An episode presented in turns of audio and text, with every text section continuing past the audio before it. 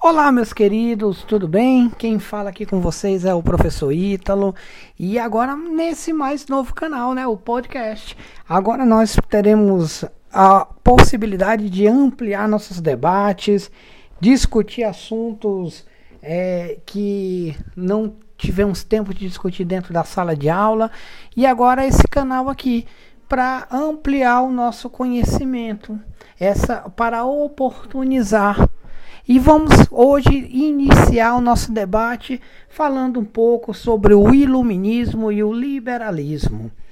Gente, o iluminismo foi um grande movimento cultural e principalmente ideológico que vai se iniciar na Europa lá no século XVII, atingindo seu esplendor no século XVIII. É o século das luzes, quando a burguesia enriquecida revela suas aspirações, passando a criticar as práticas e instituições do antigo regime. Assim, podemos afirmar que, através do iluminismo, a burguesia definiu seu projeto político ao pregar a eliminação dos vestígios da ordem feudal ainda existente e estabelecer as bases da nova ordem burguesa capitalista.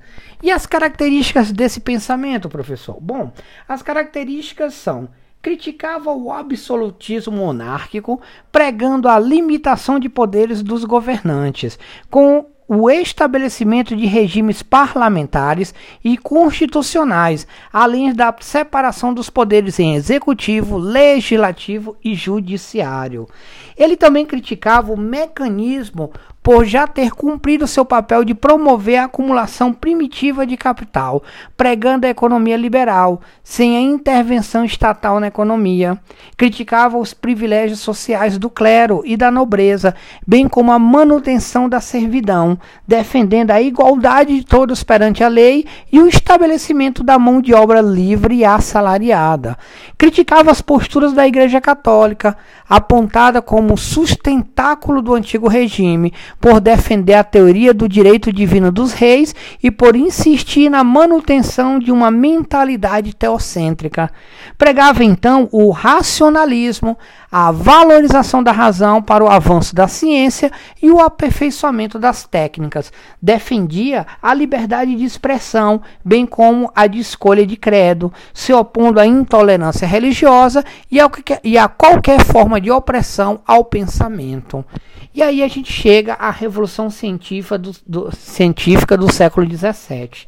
A Europa ela vivia um momento ímpar em sua história. No século XI, o comércio iniciou sua expansão, atingindo o âmbito mundial no século XV, que propiciou o contato com outras avançadas civilizações de quem absorveu notáveis contribuições culturais. A vida tornou-se urbana, permitindo o contato de pessoas e a fluência de ideias, o seu debate e crítica. O Renascimento já atingia seu apogeu, promovendo o desenvolvimento científico e um maior conhecimento da natureza, obtida pelo aperfeiçoamento dos métodos de pesquisa. A mentalidade teocêntrica imposta pela Igreja no período feudal definhava, perdendo credibilidade frente à afirmação de novas teorias científicas como a de Galileu, por exemplo, estabelecendo uma nova relação entre o céu e terra e, por consequência, entre Deus e o homem.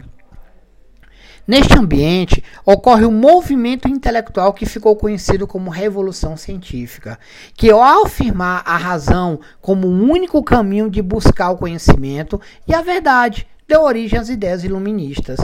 Este notável movimento científico e filosófico ocorrido no século XVII tem em Descartes, Bacon e Newton seus maiores representantes, apesar de acreditarem na existência de um Deus, criador do universo, este Deus não mais interferiria.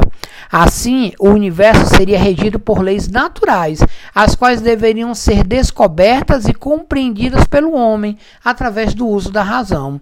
Assim, tudo deve ser explicado de forma natural e racional, excluindo-se a intervenção divina para justificar acontecimentos e fenômenos da natureza. Francis Bacon foi o grande defensor do empirismo, ou seja, o empirismo é aquele método que você vai aprendendo a partir é, do contato, né? Então, as suas experiências, tu, toda vez que você tem contato, você vai adquirindo experiência. Então, ele defendia é, esse método, criador do método experimental e indutivo. Segundo ele, a experimentação e a observação seriam os instrumentos mais eficientes para a confirmação das teorias e da exatidão dos conhecimentos. E René Descartes? Bom, René Descartes, filósofo e matemático, foi o nome mais representativo deste movimento ao desenvolver o método racional, pregando ser a razão o guia infalível na busca da verdade. Pregava a necessidade do homem em descobrir as leis naturais para a compreensão dos fenômenos universais, que são os pontos fundamentais do conhecimento científico. É dele a autoria da célebre frase: penso, logo existo. Isaac Newton. Bom, Newton ele vai dedicar-se à física e à mecânica. Usou da razão para interpretar as leis naturais, expressando-as de forma matemática. Sugeriu a existência de leis naturais que regem as sociedades. Afirmava que cabe à ciência descobrir as leis naturais para permitir ao homem um maior conhecimento da natureza e da evolução do universo. E aí, gente, a gente chega no, no iluminismo. Bom, o iluminismo foi a partir deste conceito é que o inglês John Locke passou a investigar as leis que regem a organização e a evolução das sociedades humanas, lançando as bases da filosofia política iluminista. E aí, pessoal, a gente chega nos principais pensadores do iluminismo. John Locke é, ele fez a crítica mais severa ao absolutismo. Ele propôs é, a soberania limitada ao governante. Segundo Locke, o homem é portador de alguns direitos naturais, como, como entre eles a vida, a liberdade e a propriedade privada. Quando vivia em estado de natureza, cada um defendia tais direitos de forma individual, mas com a evolução das sociedades, criou-se o Estado para assegurar esse direito a todos. Contudo, se o governante extrapolar sua função, utilizando dos poderes a ele delegados pela sociedade, este teria o direito de derrubá-lo. Assim, Locke rompia com as teses de Hobbes e Bulls, que defendiam o poder absolutista. E aí a gente vai chegar em Montesquieu.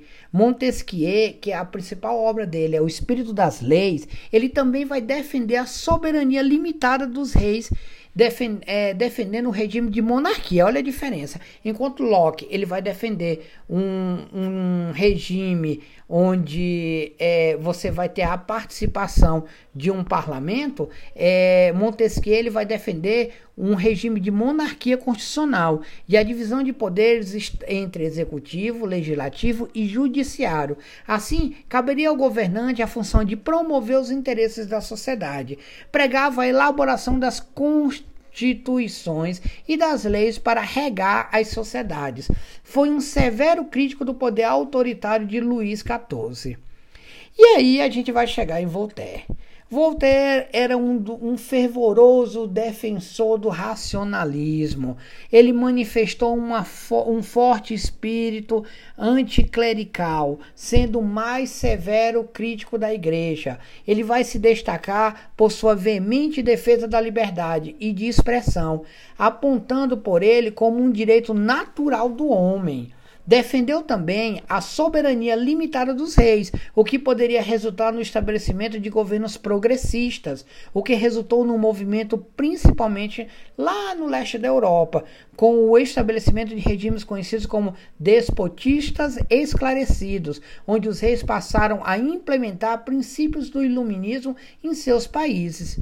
E Rousseau Bom, Rousseau foi o mais radical de todos os pensadores iluministas, por defender reformas mais amplas do que aquelas pretendidas pelos, pela alta burguesia, sendo perseguido e tendo que fugir de Paris para não ser preso. Suas ideias ganharam a identificação com as camadas populares, os jacobinos. Nós já falamos sobre isso. Durante a Revolução Francesa, considerado o pai da democracia, defendia a república como forma de governo e o sufrágio universal, o voto era, era o que chamava de República da Maioria, onde prevalecia a vontade da maioria da população. Pregava também a eliminação da propriedade particular, responsável pelo estabelecimento da desigualdade social. Criticava também o racionalismo exagerado, que reprimiu os sentimentos, o que dificultaria o homem a agir o conhecimento e a felicidade. E, para encerrar essa nossa caminhada por esses pensadores iluministas, nós vamos chegar a Alambert.